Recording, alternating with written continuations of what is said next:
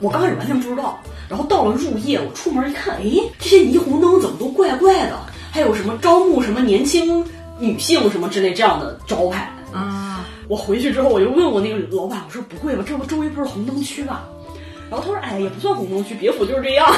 哦，所以这是在那边是合法的吗？对啊，日本本身这个幸福行业就是合法的。啊，我才知道啊！ 好遗憾的语气。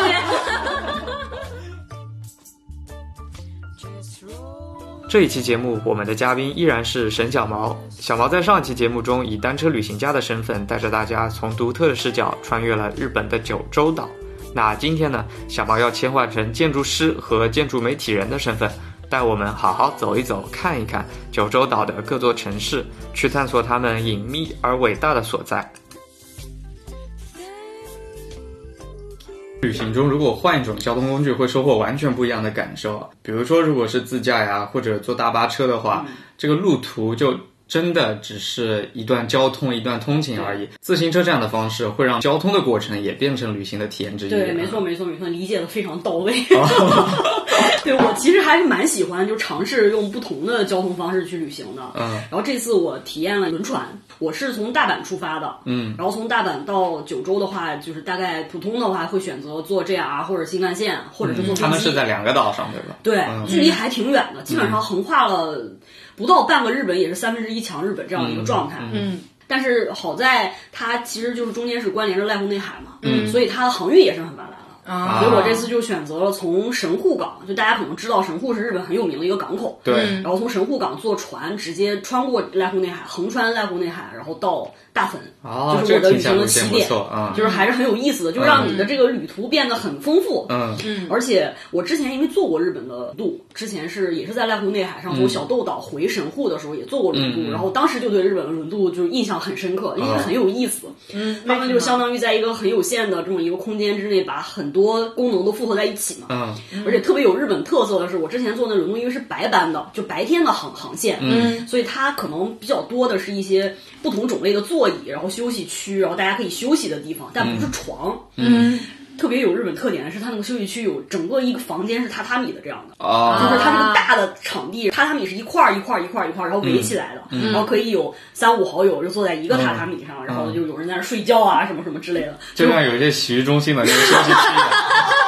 是吧？就当时我们都震惊了。而且它特别好的是，它还有女性专用的房间。 啊，啊，有女性专用的座位的房间，然嗯后有女性专用的休息的榻榻米的房间，然后还有母婴共用的那样的房间，啊就它还是考虑的很细致。嗯嗯而且最让人震惊的是，那个航班的就是最顶上的那层甲板上有一嗯个他们的吉祥物，嗯，是一个长得像希特勒胡子一样的，穿着橘黄色宇航员衣服的一个特别奇怪的形 象。是什么动物呢？动物就是个人，啊然后但是他长了一个希特勒的胡子，然后但是长了一个很娃娃的脸，然啊后穿的像小蜜蜂一样的那种感觉，那是哪儿的吉祥物？是神户的吉祥就物吗，是那个船的吉祥物。啊团的就像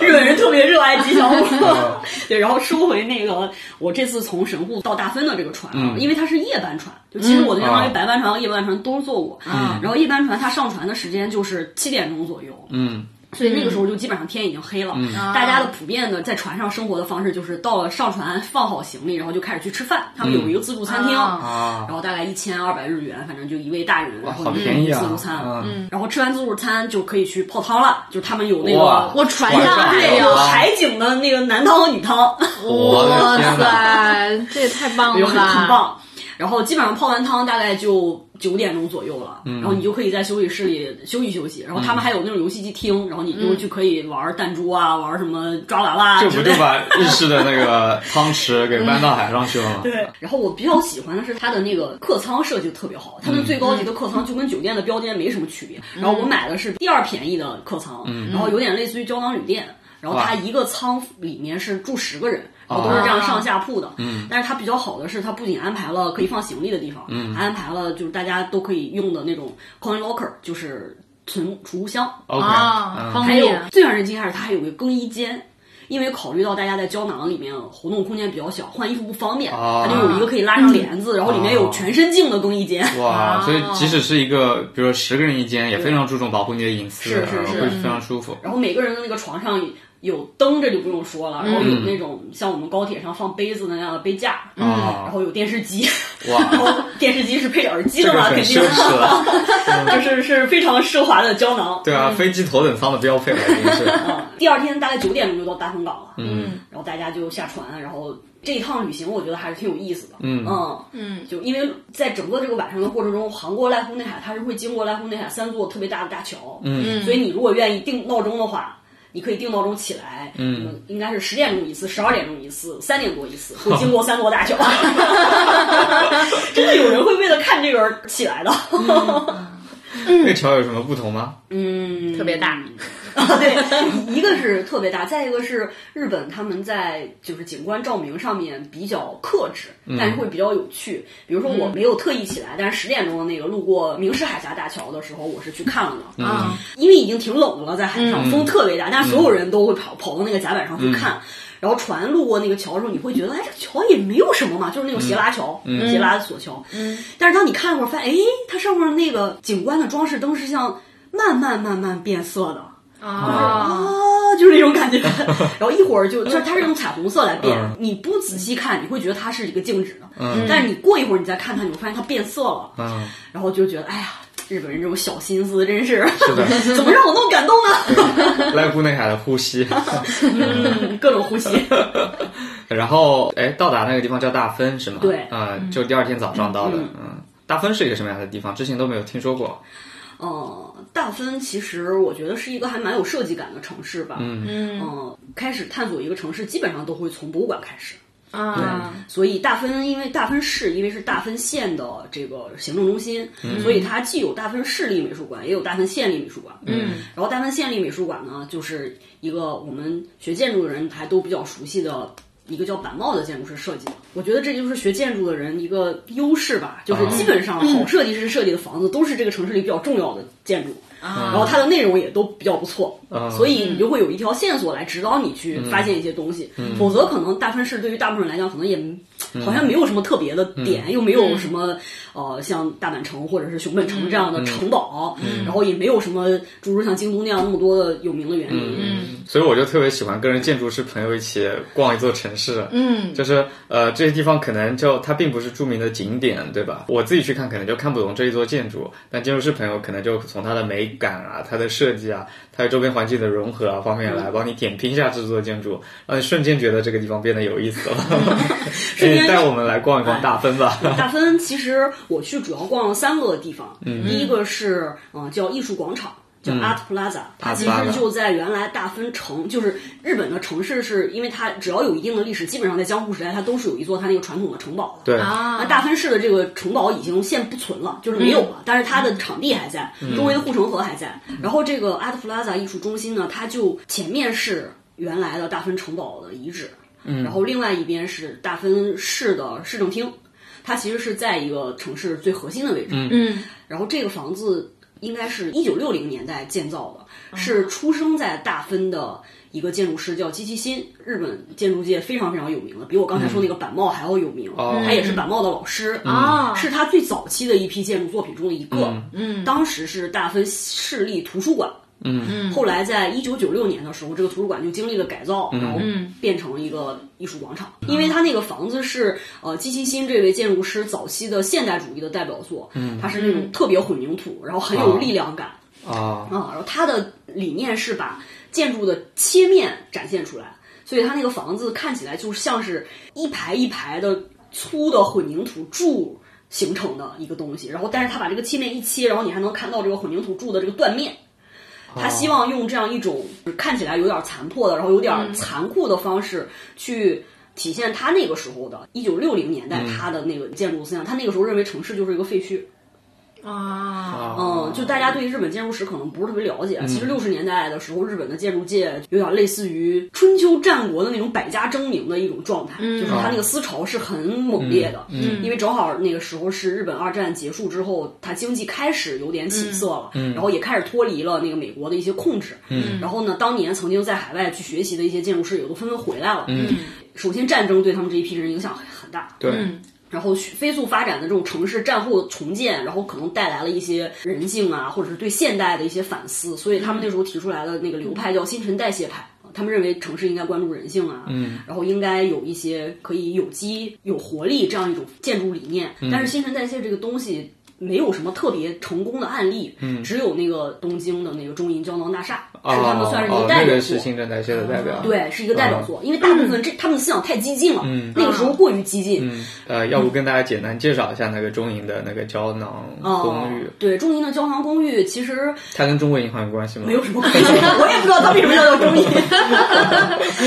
呃，如果用语言来描述它是一个什么概念，就是其实是一个很粗的核心筒，就是柱子、交通空间、楼梯、电梯，嗯然后旁边挂了很多很多小盒子，嗯，啊！然后每一个小盒子就跟一个树上长了很多小盒子一样的那种感觉，嗯然后每一个小盒子其实是一个生活单元，啊，就有点像单身的这种房间，然后里面有厨房、有卫嗯生间，然后有睡眠的空间什么之类的，所以叫胶囊大厦嘛。嗯，对，这个房子现在因为已经时间太久，然后曾经多次面临就是要被拆除的这样一哦种争议，嗯但是大家都认为这个在建筑史上太重要了，所以它现在一直迟迟还嗯没有动。对，啊它的一个特色是那一颗颗的胶嗯囊，就那一个小盒子，是可以拿下来的，也是可以换地方的。号称是这样，但其实应该没有拿嗯其实从过。来没有试过，对对吧？他们就通过这种方式来表现这个建筑的新陈代谢。啊就比如有人可以买一些新的挂上去，然后有一些坏了可以给它换下来，这样子。好像圣诞树的感对觉。对对对，就那个长得的确挺像圣诞对，树的。那个那个嗯房子其实挺科幻的，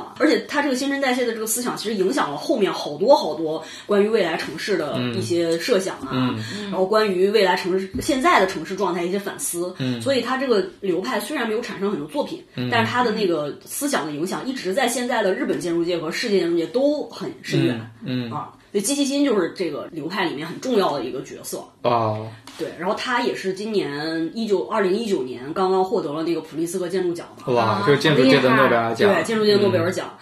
因为是大分人，所以他早期的这个作品就是很多都在大分啊、北九州啊、这周围的这些城市里面。对，我是先去看了这个现在叫阿特普拉萨的这个地方，然后这里面正好也在展基金的展览，哇，啊所以就进去走了一圈儿，然后从这个阿特普拉萨出来之后呢，我就去了大分县立美术馆。这个房子呢，就是我刚才说的那个板茂这个建筑师来设计的，然后嗯他的板茂学生对，其实是嗯季新的学生，但是他比季新还更早了五年获这个普利斯克建筑奖。哇青出于哦！蓝，为什么呢？是因为他是一个比较特殊的建筑师，嗯，他的主要的贡献在两个领域，一个是呃人道主义救援领域，啊，哦嗯然后一个是他对建筑材料的使用，他特别喜欢使用纸来做建筑，经常就说他是一个纸房子的建筑纸牌师，屋就是 这样。嗯，他他怎么做的呢嗯他是用，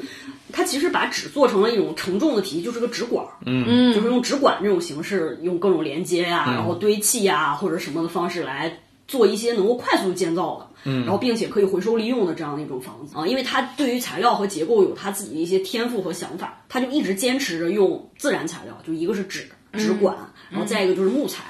去进行他的一些设计。嗯，所以他在扩展建筑师对于社会的贡献这个领域，以及就是建筑材料的可能性这个领域，就受到了普利兹克这些评委的一些认同吧。嗯，所以二零一四年是获了普利兹克建筑奖。嗯，但其实实际上在大分和我后来去游步院看到的这个板茂的建筑，并不是它特别有代表性的建筑。啊，就不是那些直管的房子。嗯但是大分的这个县立美术馆还是让我觉得很喜欢的。它其实是想要用大分县的特别有特点的一种竹制工艺来表达这个建筑的结构、或者是建筑的形态。它这个竹制工艺比较有特点，就是那个竹篾和竹篾之间穿插的这个感觉，会形成六角形的这样的一个东西。啊，啊、所以呢，它的建筑大概分了两个层次吧。其实它的形态很简单，就是一个长方体，嗯一个很大的长方体，在一个这个街道转角的这样一个地方，很大的长方体。嗯，然后它的上层是一个外层是玻璃，然后内层是木结构的一个体块儿。然后它这个木结构就模拟了这个竹篾之间互相穿插形成六角形、三角形这样一种方式。哦他其实是用了一个表皮的手法去表现他想要表达的那个主题，所以就作为我们学建筑来讲，用表皮去表达这个是个比较其实最低级的嘛，对是一吧？个比就较无低印的啊的花纹，嗯，不是特别高级，而且我仔细观察了它的那个木结构，其实好像也没有什么结构意义，嗯，就它其实就就是纯装饰仪就为了做出这样一个立面，嗯，当然这个立面很好看啊，是因为它首先这个很有韵律感，对吧？嗯，然后它因为是双层的，外面是玻璃，然后内层是木头，然后颜色也很好看，嗯，然后它下面就是一个大的，应该有三层两两三层那么高的，下面就是玻璃体块，嗯我反而觉得它这个玻璃体块特别成功，为什么呢？特别强烈的体会到了大分这个城市它的艺术的开放性和公共性，嗯，做的特别好。为什么呢？因为它这个玻璃的透度特别高，哦就算这个美术馆没有开馆，你也能看见里面艺术品。哦，啊，因为它是在城市一个拐角的地方，特嗯别明显。然后所有路过的人，其实他都能看见里面的艺术品。哦然后它里面的这个挺这个好的底层的、一层的这些艺术品，都是那种体量比较大的。嗯，这样外面也能看得清，对，嗯然后那个就是比较颜色鲜艳，然后有一些标志性的雕塑啊，或者公共艺术作品，嗯，非常好。然后呢，你进去了之后，它的这个底层是完全公众开放的，嗯，就是不收门票，然后没有任何人管你，嗯，其实跟城市融为一体了，就就是像个公园一样了，对，嗯其实就是个室内的公园的感觉。然后呢，它的这个一层的这些公共艺术作品，有很多是有互动性的。嗯，然后它这个特别有标志性，有一个花纹看起来像青花瓷，嗯， 然后但其实它就是做了一个充气的，像大鸡蛋一样，复活节蛋的那种感觉，啊特别大。嗯，然后我刚开始以为它就是一个固定的，然后后来我仔细看，走到下面发现它这儿有一个说明书，然后它就说你可以轻轻的碰这个东西，然后它就会动，啊但是请不要使劲什么什么，然后你就是可以跟它玩儿，嗯，啊啊，然后呢，然后还有一个其实也是跟感知相关的，他做了一个玻璃的游泳池，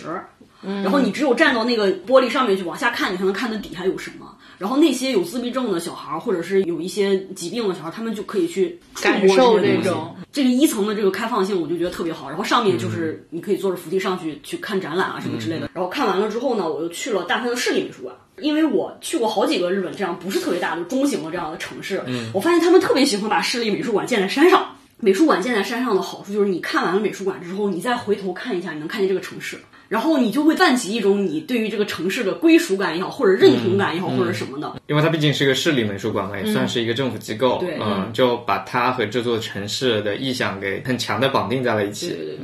我们觉得教育意义可能更多的都是在室内，然后都是在书本上，但是他们可能会更多的把这个东西渗透到自然环境里去啊，然后渗透到更广泛的空间里去，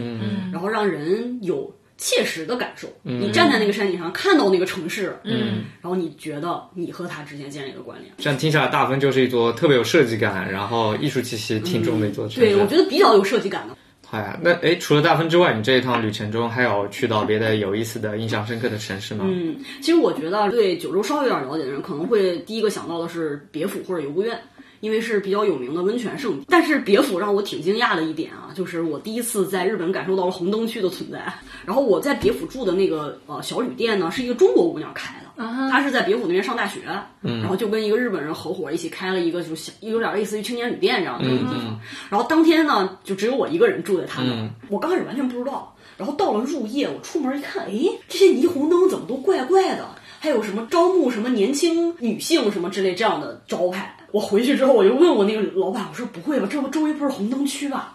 然后他说，哎，也不算红灯区，别府就是这样。 哦，所以这些在那边是合法的吗？哦呃，对啊，日本本身这个幸福行业就是合法的。啊，我才知 道啊！好遗憾的语气。 最有名的就是新宿嘛，啊，最有名的是东京新宿，就是日本的姓，就是也不是说姓啊，就是红灯区。后来我又去游步院，然后旅店那个老板跟我说，他说游步院就非常不一样，游步院就是一个特别高级的地方，高级的人就不去红灯区了。不高级的人关起门来，嗯去高级就是红他说灯你去区，看吧。那个游步院一到了下午五点钟之后，那个路上的店就基本上都关门了。那儿因为有很大很多很大的那种那个温泉旅店，嗯因为那是山里嘛，然后大家就各自一块地，各自一块地，哦嗯然后全是温泉旅店，然后大家门儿一关，然后住入住的客人就在旅店里面消费，啊哦，他们跟这种别府这种大家都上街，嗯然后上商业街里面，然后我就在别府的那个商业街里面，就一群一群的那种日本人出出去喝酒，不是会喜欢一摊儿，然后二摊儿，然后去摊儿，啊一一直往下喝嘛，就是去嗯会换地方，换好几个地方，然后路上就都是各种喝醉了的人，我第一次见到也是，嗯，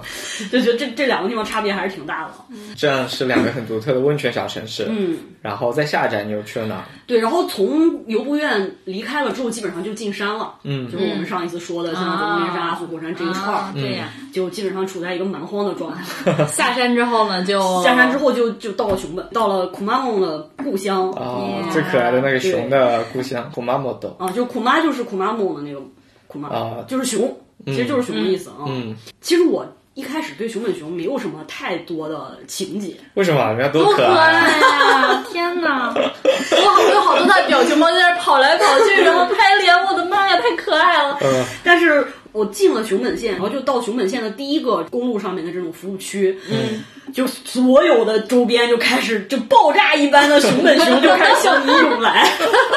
然后在他们的狂轰滥炸之下，我也承受不住了，然后嗯就也被他萌到 了，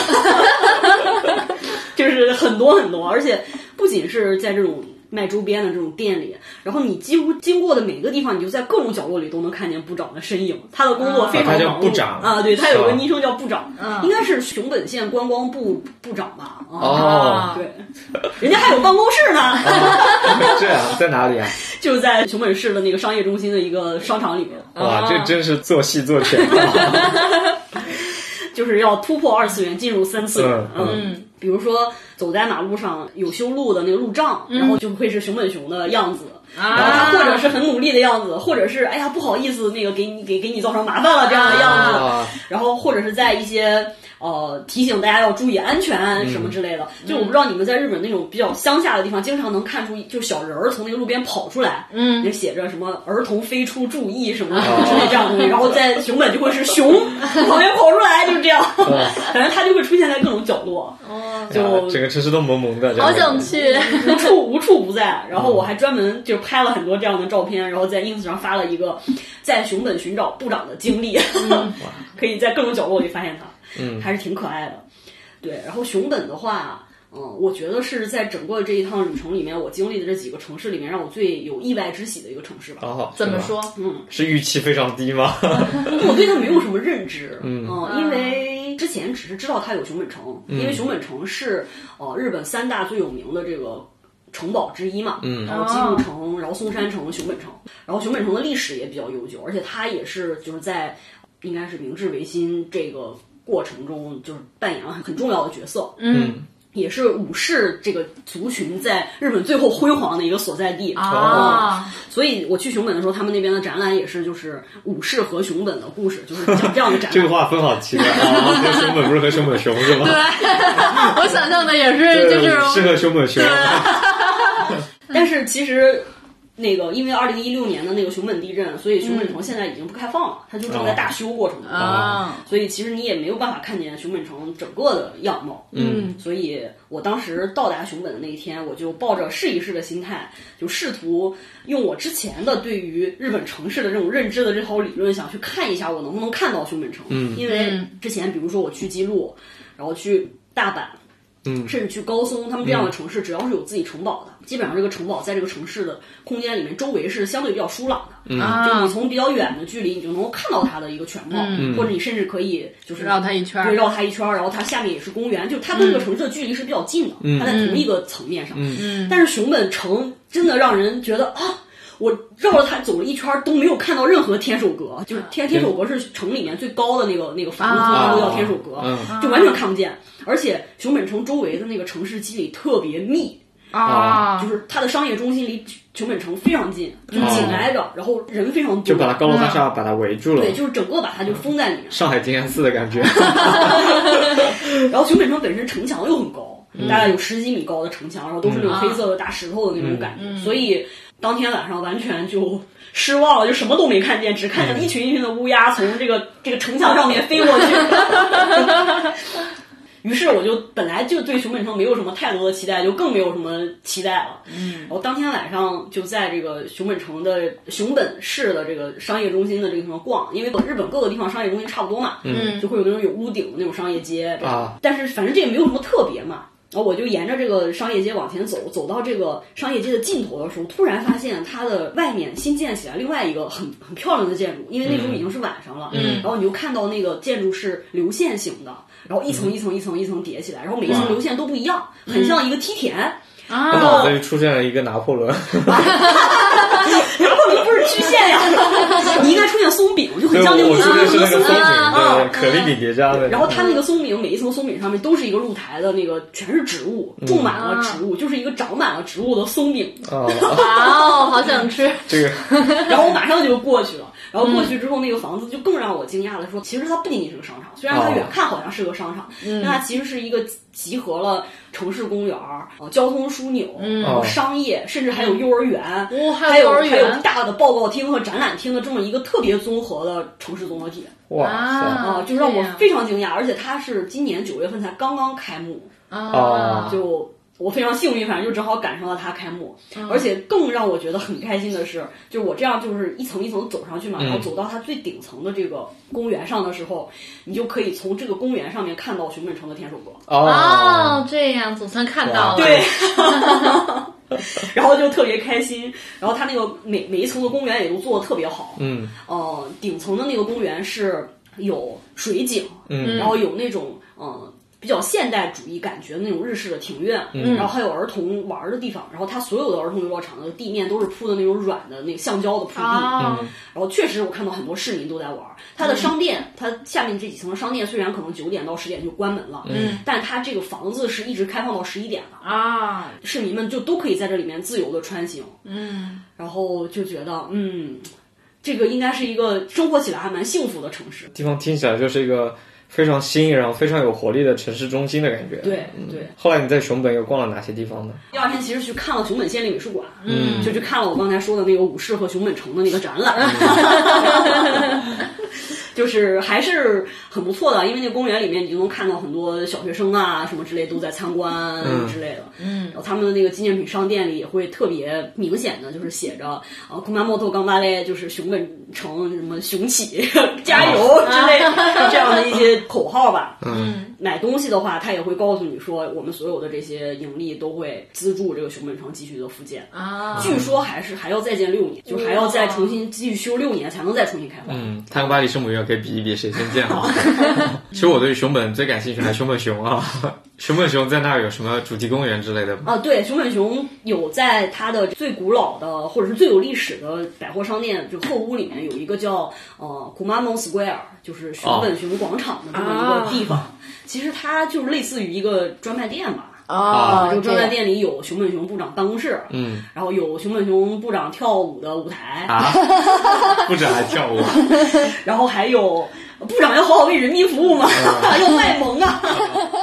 他应该是每天会出来两到三次，然后会有一个时间表，嗯，然后他的那些小粉丝们就会按照这个时间表来排队看熊本熊部长跳舞和以及去部长办公室里跟部长拍照。哇，哇我们原来塞，有嗯个同事曾经去排过， 还有咖啡馆儿，嗯然后有卖这个熊本熊周边的小商店。其实啊面积并不是很大，但嗯是总之还挺热闹的，大家都会去看一看。嗯，嗯，可以去打打卡，我觉得会非常有意思。嗯对对对，他那个咖啡好像也会有那上种面做那个熊的对那那个那个粉嗯啊做成的那个熊本熊的头。嗯，呃，你刚才也说了，熊本是让你路转粉的一个地方嘛。嗯，这个城市有什么特别打动你的瞬间吗？呃，一个是发现呢，就是刚才说的那个城市综合体，然后再一个是我离开熊本的时候，就他总给我惊喜吧。我本来以为啊以为以为已经结束了，结嗯果最后在离开的时候又给了我一个惊喜，因为熊本是我最后骑车子的最后一站了，所啊以我接下来需要把车子带到这个 JR 火车上。然后再去北九州，啊嗯，所以我就肯定要去 JR 熊本站嘛，嗯，然后去到 JR 熊本站的时候，发现这个车站也是跟我之前见的那些车站都很不一样的，嗯因为它是怎么一不个同很新的建筑，然后它的这个正面的这个大的广场是一个很开放的大广场，就嗯跟日本很多那种比较集中的这样的车站站前小广场不太一样。嗯，也也可能是因为呃，就是熊本 JR 站是一个新开发的地方，它旁边可能还要再建其他的楼。哦总之，它也要把这个地方营造成一个城市的新的小中心的这样一个感觉。嗯然后熊本站整个的那个体量。是很像熊本城城墙的。这么大呀、啊哦然后后来我看这个建筑师对于这个设计的诠释，也是他是想把这个熊本熊本站的这个正面的立面营造出一种大气，然后很庄严，然后一种跟城市历史还有一定关联的这样一种氛围。然后我就准备去进车站了嘛，然后进车站就对于我这种骑车的人最大一个挑战就是我得先把车子拆了拆掉，装在袋子里才可以坐火车。嗯，那我每次到这种时候，我就练就了一身。无论在什么样汹涌的人潮中，我都可以旁若无人的 拆车子的这种特技。对所以我要找一个地方能够让我有足够的空间拆车子。嗯，然后就在我在找这个地方的时候，我发现哎，有人推着车子竟然从这个站里出来了。然后我就想，哎，那是不是我也可以往里推一推呢？然后我就推着车子就进去了。然后一进去发现。就不仅可以推，还可以推过去。它的这个车站的整个的这个一层是一个和城市完全连通的这么一个空间，哦，呃这个广场就无缝连接延伸到建筑里面去了。对，嗯，然后咱们一般的车站都会是你先进站，进站完了你要先上楼梯，对吧？上到候车厅，然后到你在坐火车的时候，你还要咱再下下。去，嗯对，它的这个站的空间是，呃，一层就是一个整个的步行空间，嗯，然后上层才是它的铁路，嗯，所以它其实给这个车站普通的使用者带来了很多很多的方便，嗯，而且让车站的这个公共空间得到了非常有效的利用，就它不仅是为呃坐车的人服务的，嗯，它可以为整个城市服务，对，旅客在内曾就是城市公园的一部分。，对，还真没见过这样的车站。嗯，然后呢，当我穿过去的时候，它又给了我惊喜，又因为正面刚才我已经说嗯了，很是一种大气那样很大大气气的庄严，嗯然后对，但是会给人有距离感这对样一种空间。但它的后面的这个立面是完全一个非常让人感觉到亲切的尺度，就像一个小公园一样。哦，它是在这个建筑的体量的外面做了一个延伸出来的屋檐，嗯然后这个屋檐上面开了一些曲线型的这样的一些洞口，嗯然后让东西看起来就比较温柔。对，比较灵啊，动。嗯对，，然后下面会做一些规模比较小的水景，然后就是有一些座位啊什么之类的嗯，然后大家就可以在这儿休息。首先，对于我来讲太方便了，嗯嗯。然后第二个是，我觉得对于使用它的人来讲，应该也是同样的觉得很方便、很亲切的。嗯这个房子的设计师是安藤忠雄，我不知道你们之前对安藤忠雄有什么印象我？就知道它是一个特别有名的呃建筑师，然后他设计了很多非常美的美术馆啊、嗯嗯教堂啊对这对些。对对对，反正总之，他给人的印象主要还是一个以设计美术馆啊、对然后教堂这种比较小体量的，小体嗯量的，然后有点禁欲系，然后因为它有混凝土嘛，对就是那种比较禅意的这种建筑。对，嗯这两年还挺火的呀。对它后期之后，它进入一些商业的项目，比如说做一些会展中心啊，或哦者是什么商场啊，或者是住宅什么之类的，我们觉都觉得不太成功。我们感觉他这个人的气质就不太适合那些东西。跟钱相关的，啊但是我没想到他能把熊本站做的这么亲切，嗯就是并不带有他强烈的个人特色，但是会让人还挺喜欢的这样的一个房子。我觉得这个也是建筑师的一个，虽然不能讲成熟，但是也是未尝不是一种很好的尝试吧。因为的建筑最终本身还是要为人服务的，对不对？虽然你可以传强烈的传达你的某种意志，但它实际上还是要为人服务。 然后呃，从这个熊本站离开熊本之后，最后一个城市就到了北九州，是吗？啊对，就是北九州。北九州这个城市听起来特别不像个市，对吧？ 因因为一一九六零年之前是没有这个城啊市的，那个时候是有小仓、门司是几个八幡几个城市在它周围。嗯，然后为了发展，然后把这五个城市就并到了一起，然后并成了一个北九州市。那怎么变啊？还把他们挪到一块儿 了？画到一起就好了。已经连在一起了嘛，就像那个上海和苏州已经快连在一起一样的感觉。哦嗯这个意思然后北九州这个城市，因为是日本，相当于跟咱们鸦片战争差不多，同时也有黑船来航事件嘛，就是被嗯美帝国主义敲开了大门嗯哦对然后被迫开放的一些港口其中之一，所以它很早就接触了西方的先进的工业文明，嗯，所以到现在为止也是日本特别重要的一个就是工业重镇。啊，对，所以它的城市就发展的比较早，很早期就开始发展，嗯然后在现代化的过程中也很早，所以它的一些核心的建筑、主要的文化设施，基本上都是一一九六零年、一九七零年建的，嗯所以这个城市给人的感觉就比较像，东北，哎， 就有点像什么旅顺、大连这样的地方，对就开放非常早，嗯然后工业基础也比较好，对但是就但现是在的在话现在看起来就就比较没有那么的新的感觉，就不像熊本和这个大分会有一些很有嗯很有活力，活力很有活力，的那很有种嗯现代现代感的，就是这种比较清爽感觉的现代。它那个时候是那种很厚重的，嗯嗯，然后很怎么讲，甚至沉重的现代吧，啊，这样所以北九州给我的感觉是这样。那我也就是只停留了一天，嗯啊，去了一下北九州市立图书馆，嗯，然后也是我刚才说的那个季其新他早期的作品之一，哦，啊，那个图书馆还是很让人觉得可爱 的，因为它又提到了我刚才说的那个公共性，就是它不会限制你，就是我作为一个什么都不知道的外国人，反正你就走进去了，然后就走进去了。它那个整个氛围有点像大学图书馆，它的那个房子的形态特别猛，就是它是一个嗯半圆形的屋顶，然后是一个这样曲线型的，就有点像蛇一样。啊，然后它那个屋顶，因为它是整整个混凝土结构是裸露的，所以你进去之后看起来就像教堂一样。啊！而且你想象一下，它那个曲线在这样转弯的时候，那个它那个一个一个那个类，嗯，会聚集在一起成为一束，然后是这样的一种。让我想起了大兴机场。啊，有点那个感 觉，有点那个感觉。但大兴机场是一个很自由的这样一束一束，它那个是一个这样线性空间的这样一束一束的感觉，嗯就是空间感还是很不错的。但是它那个里面的书架什么就很可爱，就很像都不像大学图书馆，比较像中学图书馆。 嗯，它还是一个面向市民的一个通读范围的那样的一种市民图书馆。嗯，然后我在那个图书馆里还翻了一些书，嗯，然后就听到那个就是他那个前台，就是他那门口那儿会有一些人坐在那儿负责查询嘛，嗯，然嗯后他们就会跟进来看书的大爷大妈打招呼，就会感觉他们已经很熟悉了，嗯就特别有一种社区感，就感觉还挺温暖的，嗯。 我觉得很有意思的一点就是你在逛城市的时候，我觉得你在读这个建筑，不是嗯在看这个建筑。哦。这些信息是是从哪里来的呢？你怎么知道这个建筑师他想表达的是什么？他的设计理念是什么？你是当年书上看来的吗？还是有什么嗯其地实方可是以因查？为我我专业是这个专业，所以你肯定有很多的积累。嗯，就像你是学植物的，然后你会积累很多关于植物的知识。那你当你看到一个不认识的植物的时候，你肯定会用你之前的知识去分析它，比如说它的花是什么形，它有可能是哪个科，对不对？是这样的。然后，那我肯定是我去这个地方，我首先我不希望我过多的去了解这个房子它到底是怎么回事。你了解的太多了之后，你就会没有自己的感受和探索了，就是你被剧透的太多，就像电影一样，你不希望大家给你剧透，而你先要自己感知，然后你回过头来再去看，哎，他当时是怎么想的，然后我我是不是感觉。到跟他一样的东西呢，还是说我可能感觉到了更多其他的东西，或者我不认同他说他要这样做，但他其实根本就没有做到，你就可以有自己的一个感受和批判。嗯，但其实如果对于没有这个建筑学背景或者不是特别了解这套知识体系的人来讲，我觉得理解方式就是你首先看这个房子跟它的这个城市有什么关系。嗯，这个关系可能有很多层啊，就是高健刚才已经提到了，一个是它在文文化上面有没有什么呼应，嗯，比如说刚才的那个熊熊本城墙和它的这个建筑形态的关系，刚才大芬的那个美术馆，它的这个表皮的构成跟它自己工艺美术的关系，嗯。这是文化层面的，再一个就是跟城市本身层面的，嗯啊，就是比如说大芬跟我说，它的这个玻璃的这个一层，然后让这个艺术和周围的城市环境有一个很好的互动，这个你就强烈的感觉到了。也许建筑师并没说出来，他可能并没说，他可能也觉得这没那么重要，但是你作为一个使用者，你感觉到了，包括这个车站，它的一层跟城市融为一体。嗯对，嗯我觉得这就是你去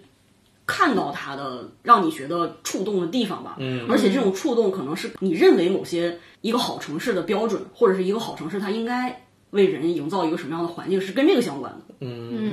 呃，我想到的是，就是我们现在旅行的时候，就越来越强调，不仅是看风景，而且是看那边的人的生活的方式，通过一些不一样的方式，比如说骑自行车这样的特殊交通方式，去体验当地的人的生活是一种方法。那另外，我觉得其实看当地的建筑啊、就跟这些人日常产生交互的建筑，也是一个很好理解当地生活方式的一种方法。那、就比如说，在这个图书馆，在这个车站，对吧？我们就能看到它跟这个城市、跟这些人是怎么样产生互动的。呃，怎么样影响到他们的生活的方方面面的，可以帮我们更好的理解这个地方的风土人情，也感受到他们的生活的独特性。嗯嗯。那我们今天关于日本的九州岛的城市的分享就到这里，非常感谢小麻来跟我们分享她对于这个地方的独特的体验和记忆。我们今天节目就到这里，拜拜。拜拜。